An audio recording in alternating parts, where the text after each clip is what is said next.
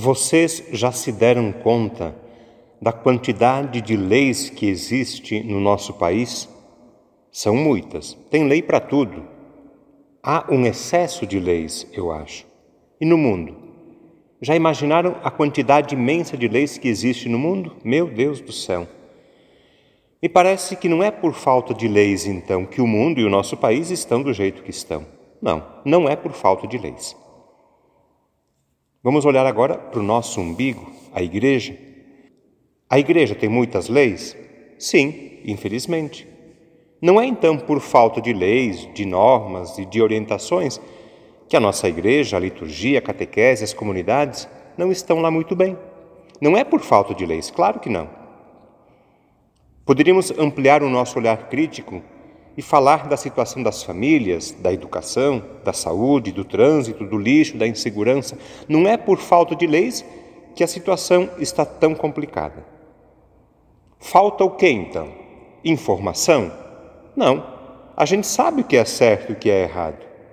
Normalmente, a gente sabe o que deve fazer, como deve se comportar, o que não pode fazer. Falta o quê? Falta boa vontade, consciência, responsabilidade, falta juízo, falta vergonha na cara, falta respeito, falta usar bem a liberdade. Para nós cristãos católicos, podemos dizer que falta Deus, falta fé, falta amor. A lei em si mesma, por melhor que seja, não salva ninguém, mas tem o seu valor, sim.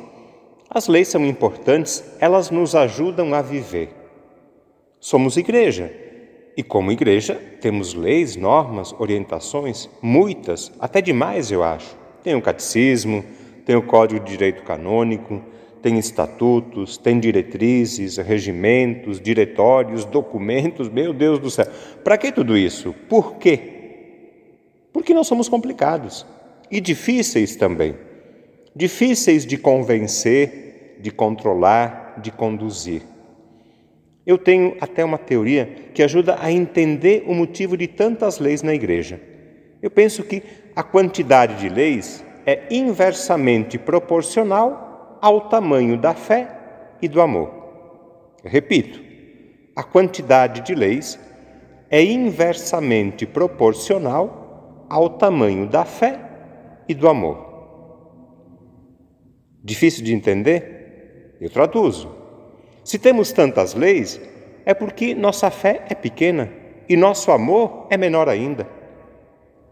Pessoas de muita fé e com um amor imenso não precisam de tantas leis que as obrigue, que as force, que as pressione a fazer o bem, a rezar, a participar, a colaborar.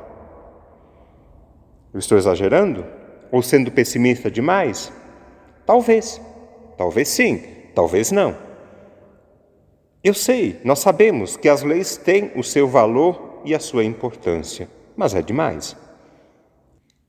Conscientes dessa realidade, vamos lembrar a palavra de Deus que escutamos há pouco? A leitura do Deuteronômio ensina que a observância das leis e a prática dos mandamentos são a garantia de uma vida longa, feliz e abençoada. No Evangelho, Jesus é interrogado por um mestre da lei a respeito dos mandamentos. Jesus resume todas as leis no amor a Deus e no amor ao próximo. Tudo se resume em amar a Deus e amar o próximo. Estamos convencidos disso? Me parece que não, ou nem tão convencidos assim. Mas sempre é tempo de mudar e melhorar. Termino a reflexão deste domingo citando Santo Agostinho, que disse o seguinte: Ama e faz o que quiseres. Ama e faz o que quiseres. Se calares, calarás com amor. Se gritares, gritarás com amor. Se corrigires, corrigirás com amor. Se perdoares, perdoarás com amor.